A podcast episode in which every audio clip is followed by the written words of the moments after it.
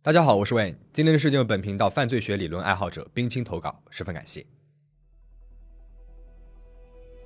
今天我们故事的主角罗伯特·基瑟尔与他的妻子南希是一对在1997年搬到了香港居住的美国夫妻。原本幸福富裕的一家人，因为一杯奶昔，一夜之间突然登上了香港各大媒体的头版头条。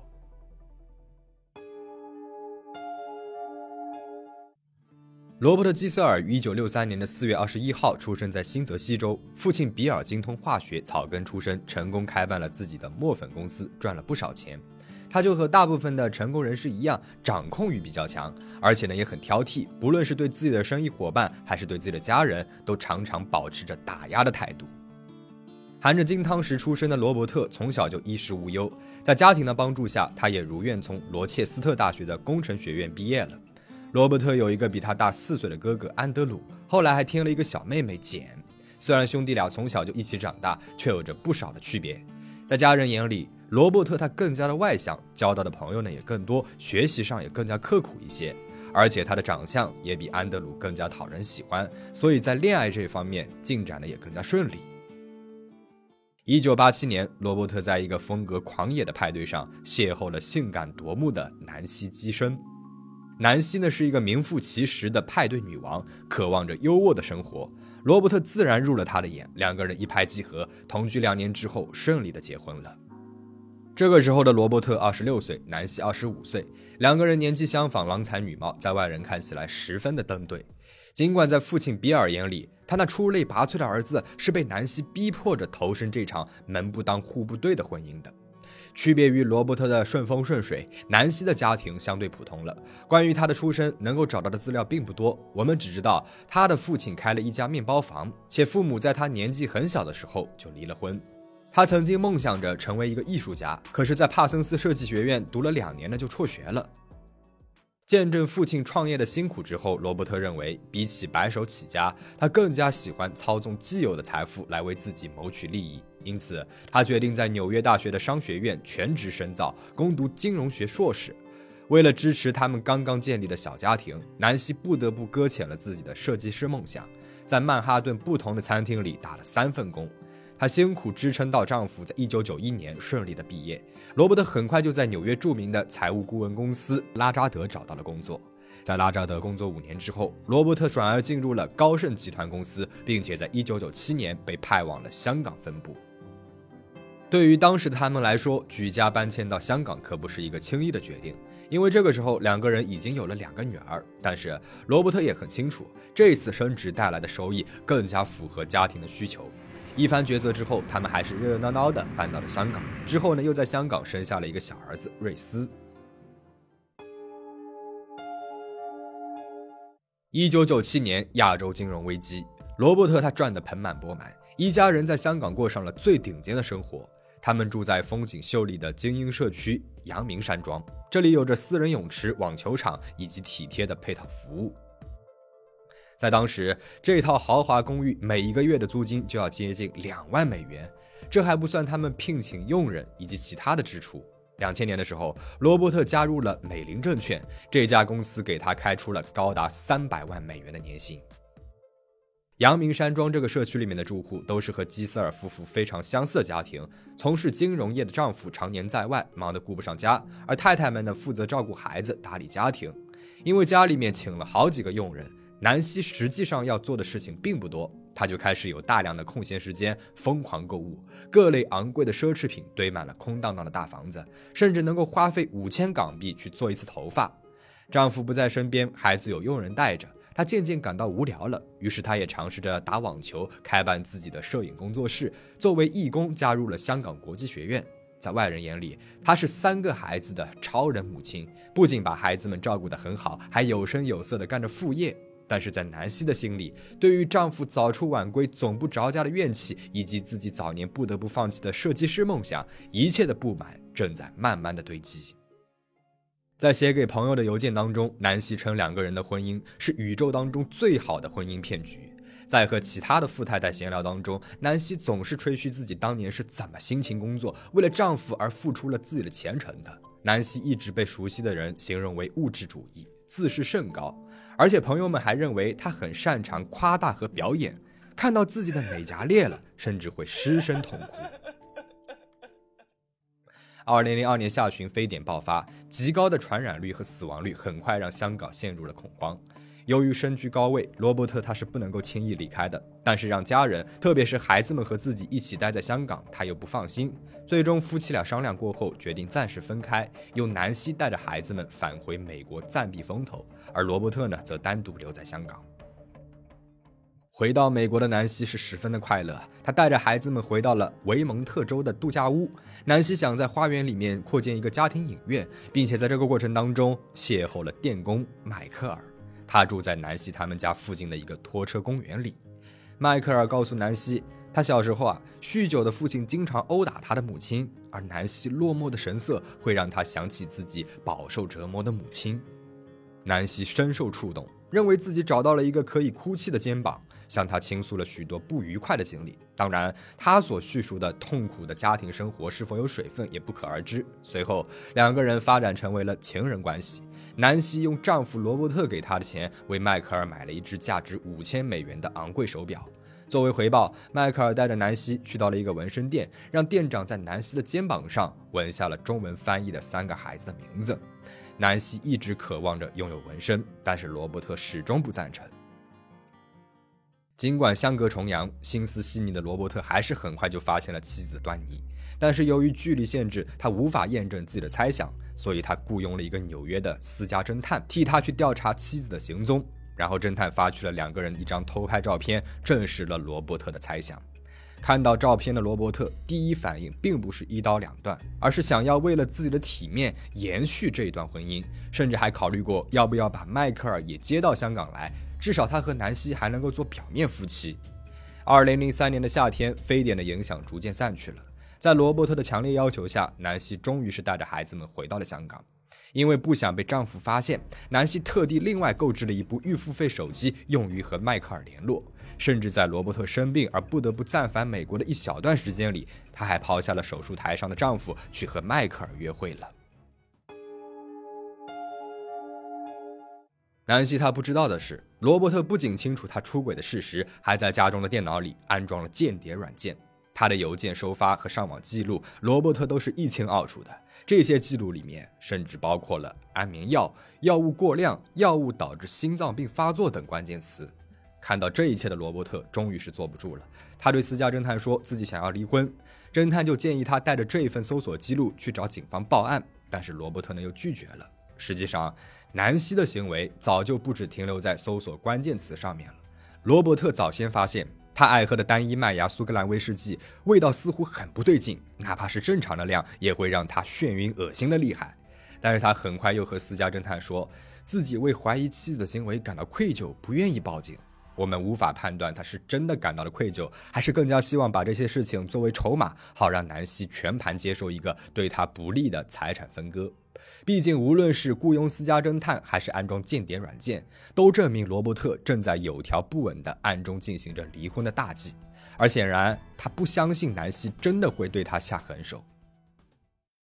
二零零三年十一月二号，这一天是个星期日。当天上午，南希和一家人分头前往犹太联合教会参加礼拜。礼拜结束之后，他开车送大女儿去参加了朋友的生日派对，然后开车回家。回家之后，他又使用电脑点开了罗伯特的私人邮箱，意外地发现了离婚律师发来的邮件。这个时候，南希才如梦初醒，意识到原来丈夫早就发现了自己的出轨行为。下午两点半，罗伯特带着二女儿和小儿子回到了家里。下午二点四十五分，邻居安德鲁·坦泽敲响了基瑟尔一家的大门。他七岁的女儿来找基瑟尔家的孩子们玩，而他和罗伯特在客厅里面有一搭没一搭的聊着天。他注意到一贯热情好客的南希并没有出来打招呼。四十五分钟之后，准备回家的坦泽感到口渴，询问能不能够要杯水喝。而此时，罗伯特的二女儿和坦泽的女儿跑出厨房。两个小姑娘一人端着一杯家庭自制的草莓奶昔，分别递给了各自的父亲。后来，坦泽回忆起那杯奶昔的味道，颜色偏红，大概是因为它是草莓味的，相当有分量，甜蜜浓稠，能够尝到香蕉和碎饼干。他还回忆起当时的南希从厨房里探出了头来，笑着和他说：“这是一个为万圣节特制的秘密配方。”可急了的坦泽将手中的奶昔一饮而尽，而罗伯特呢也没有辜负女儿的热情，一滴不剩的喝掉了奶昔。可是回家之后，坦泽突然就在沙发上陷入了极度深沉的睡眠。他的妻子回忆说，连大声吼叫和打他耳光都没有办法叫醒坦泽。在时醒时睡期间，坦泽做出了一系列孩子般的行为，包括了大吃特吃冰淇淋，甚至在家具上随意大小便。可是，等他彻底的清醒之后，他已经完全失去了这一段时间的记忆。当时他还不知道，他成为了少数见到罗伯特最后一面的证人之一。从那天晚上开始，罗伯特就失踪了。要知道，他每日的工资差不多可以达到九千美金，在公司里面的地位也是举足轻重。周日晚上，他原本要和同事们参加一个至关重要的会议，而且他们已经为这场会议筹备了好几周了。但是罗伯特却没有现身。到了周一，罗伯特依旧没有来参加工作，这立刻引起了公司高层的警觉。尽管南希告诉公司，罗伯特有一些私事要处理，但是上司并不相信，因为罗伯特是那种就算是生病了，也一定会负责任的完成交接工作的人。十一月三号当天，南希取消了所有的约会，宣称丈夫病了，需要她的照顾。但是，一扭脸，他又和父亲艾拉以及情人迈克尔通话，说自己被罗伯特打得很惨，仿佛是为了印证这个说法，他在四号还去看了医生，宣称自己全身都疼。但是他的医生并没有发现任何的异常，怀疑南希是在夸大其词。在这期间，南希还下单了一条贵重的地毯，还嘱咐女仆们去买一些胶带和尼龙绳。他着急忙慌地租下了新建的地下储藏室，并且在五号下午找来了维修人员，要求他们帮忙搬运东西。最后，在和情人迈克尔疯狂的煲电话粥之余，他还买下了飞往旧金山的机票。十一月六号，已经三天没有罗伯特的音讯了。上司决定不再等待，联系了警方。警方收到了消息之后，迅速赶往了吉斯尔家。不出所料，他们没有找到罗伯特。南希和警方解释说，她的丈夫是刚刚才离开家的，而且在离开家之前还打了她。从南希的谈吐和神态之间，警方察觉事情并没有这么简单。出于直觉，他们决定继续的追查下去。十一月六号的午夜时分，警方带着一纸搜查令闯进了阳明山庄的专用仓库。他们收到了一位服务人员的线报，说早些时候南希曾经要求他们协助搬运一块旧毯子。那一块毯子是重的可怕，足足动用了四个人才搬动，还散发出一股可疑的臭味。在进入仓库的一瞬间，警方的视线就立刻被那块卷起来的毯子所吸引了。这一块毯子有着华丽的东方风格花纹，用绳子和透明胶带捆绑着，上面压着一个枕头，还有几袋装满着床单与旧衣服的袋子。当他们把毯子展开，里面装着的正是罗伯特已经有些时日的尸体。他的头部套着一个黑色的塑料袋，整个人被装在一个巨大的白色塑料袋当中，再用红色的胶带紧紧地包裹起来。经过鉴定，警方认为罗伯特应该是被某个沉重的金属物件殴打致死的，而南希毫无疑问就是第一嫌疑人。他们在仓库里的另外一个储物箱里找到了一只重达八磅的小雕塑，这个小雕塑呢是南希的外祖母留给他的，上面还沾染了大量的脑组织。最终，在罗伯特人间蒸发了五天之后，十一月七号的凌晨两点四十一分，警方以谋杀罪名逮捕了南希。经过化验，法医在罗伯特的体内找到了至少四种镇定剂，其中包括精神药品氟硝西泮，其催眠效果是普通安眠药的十倍。而这几种药物都属于南希跑遍了香港找各个医生给他开具的药物之一。警方推测，南希用药物撂倒了罗伯特，并且在对方陷入深度昏迷，孩子们也因为其他的活动出门的时候，用家里面的小雕塑砸死了他。在卧室里，警方还发现了大量的血迹。在搬走尸体之前，为了不引起孩子们的注意，南希把罗伯特的尸体藏在了卧室里。也就是说，他曾经和罗伯特的尸体共处过两日时间。除了这些证据之外，南希的动机也十分的充分。检方推测，在罗伯特打算以他的出轨来谋求离婚时，南希慌张地意识到自己很有可能将会失去眼下这种奢华的生活。但如果罗伯特死了，他不仅可以继承对方价值一千八百万美元的家产，还能够获得一笔丰厚的保险金。而从行为上来看，南希应该是早就有了要杀掉罗伯特的念头了。但是他的计划因为那封突如其来的邮件被提前了，不然他也不会仓促到连凶器都是从家里面现搬的，还在杀完人之后才开始准备藏尸所需要的一切工具。那讲到这里，看看进度条，应该能够猜到，这看起来没有什么争议的案子，并没有那么的简单。至少南希这一边没有那么轻易投降。法庭上，南希为自己的行为给出了一个全新的解释。他称自己呢是出于自我防卫才杀害罗伯特的，因为对方是一个酗酒成性还爱嗑药的家暴男。在他的描述中，罗伯特在同事眼里啊温和可爱、勤恳可靠，统统都是伪装的。她一直遭受着丈夫的肢体暴力以及婚内性侵，所以才在忍无可忍之下杀死了自己的丈夫。检方确实从罗伯特的电脑里找到了他有一些特殊癖好的片子的搜索记录，但是没有任何证据能够指向他对南希实施了虐待。除了在案发之后那一次全身都疼却没有查出任何异样的就诊记录，南希没有留下任何的病例能够对照他的说法。二零零五年六月，该案在香港开庭，检方以谋杀罪名起诉了南希，而南希选择了无罪辩护。在交叉询问期间，南希承认自己的确是砸死了丈夫，但她说那是因为两个人当时正因为离婚的事情而争吵，盛怒之下的罗伯特拿起了棒球棍打她，所以她才选择了反抗，失手杀死了丈夫。换句话说，他并不承认自己是有预谋的，通过下药的奶昔，还交代女儿亲手端过去，导致罗伯特失去了反抗能力。不过，他承认自己的确曾经给罗伯特的威士忌下过药，可也只尝试过那一次，为的呢就是让罗伯特少打他一些。南希还宣称，他在案发之后很快就丧失了关于整件事情的记忆，因此不记得自己是怎么用小雕塑殴打罗伯特的。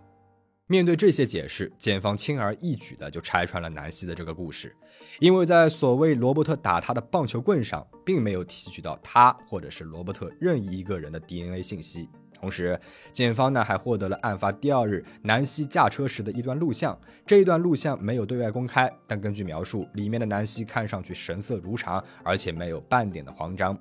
二零零五年九月，经过八个小时的商议后，五男两女的陪审团裁决南希有罪。他被当庭判处终身监禁，南希面无表情地接受了这个判决。二零一一年一月十号，案件重审，南希还是因为蓄意谋杀被再次判处了无期徒刑。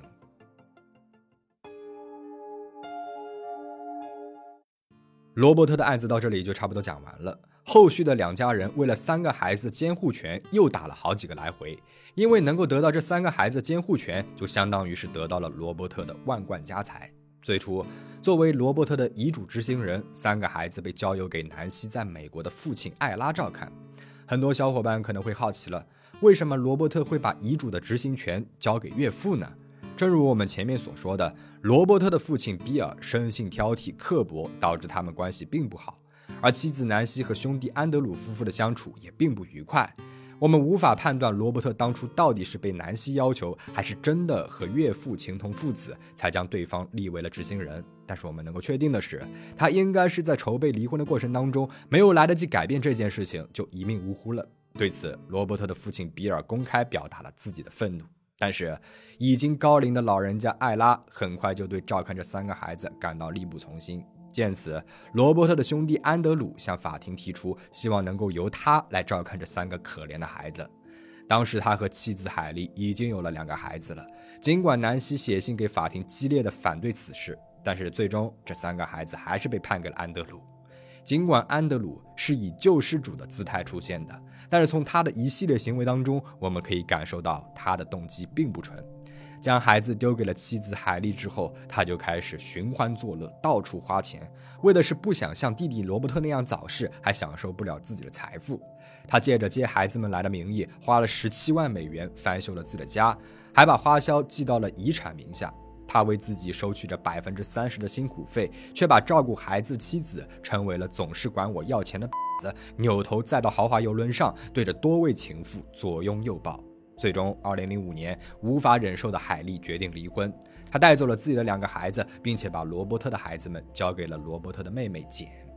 这个决定让安德鲁震怒，因为失去了监护权，就意味着他不能够再以孩子的名义大肆的支配罗伯特的遗产。除此之外，开办房地产公司的安德鲁还陷入了丑闻，他被指控利用庞氏骗局诈骗了纽约某合作委员会数百万美元，并且很有可能会因此牢底坐穿。就在这个时候，新一轮针对监护权的战争又打响了。原本对安德鲁一家嗤之以鼻的南希，突然写来了长信，对海莉极尽的赞美，说宁愿把孩子交给他，也不想他们落入只想要遗产的妹妹简的手中。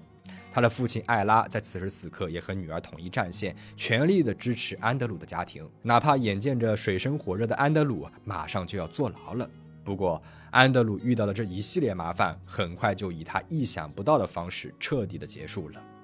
二零零六年四月三号，安德鲁被发现死在了自己位于康涅狄格州格林威治县的家中。此时距离罗伯特去世不足三年。他去世的时候，手脚都是被塑料扎带捆绑着的，而且是被利器捅刺致死，具有典型的他杀特征。针对安德鲁的被害，在很长的一段时间里，警方都没有办法锁定具体的嫌疑人，因为安德鲁招惹的人实在是太多了，连他的妻子海莉都曾经在短信里面说过想要杀了丈夫。后来，安德鲁曾经的司机和司机的堂弟作为凶手被逮捕了。在二零一四年接受的采访里，南希表示他对自己的人生没有任何的悔恨。当被问到如果有机会回到过去，他是否会改变自己的行为时，他回答不会把时间浪费在已经发生的事情上。他说自己和三个孩子基本上已经断了联系，可想而知，面对这么一个利用孩子让不知情的女儿亲手把毒药端给父亲的母亲。孩子们也不会想要跟他再多接触。他的三个孩子们目前仍然和姑姑简住在一起。目前五十八岁的南希依旧在香港的大蓝女惩教所服刑。那么今天的故事到这边就讲完了，各位小伙伴们都有什么想法呢？欢迎在评论区里面留言讨论。请大家保持警惕，保持安全。我们下期再见。